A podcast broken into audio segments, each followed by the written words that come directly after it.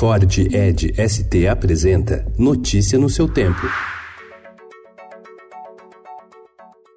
Olá, sejam todos muito bem-vindos. Hoje é quarta-feira, dia 9 de outubro de 2019. Eu sou o Cadu Cortês e ao meu lado Alessandra Romano. E estes são os principais destaques do jornal Estado de São Paulo.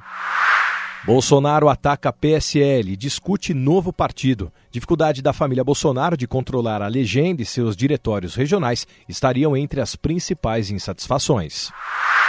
As manchas de petróleo que atingem mais de 130 pontos do litoral dos nove estados do Nordeste têm a mesma assinatura do óleo da Venezuela. O presidente Jair Bolsonaro disse ontem não descartar ação criminosa e o governo de Sergipe já planeja usar boias para evitar a contaminação do São Francisco.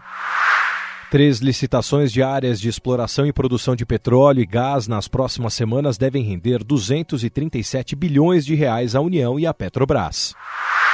Partilha do pré-sal. Congresso pode definir na terça-feira a distribuição de parte dos 106 bilhões e meio de reais de mega leilão do petróleo.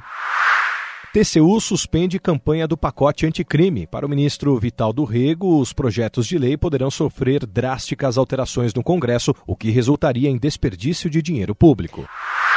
Caixa anuncia redução de juros do crédito imobiliário. Para entender o universo, o Prêmio Nobel de Física foi concedido a trabalhos que ajudaram a explicar o Big Bang e a descobrir os exoplanetas.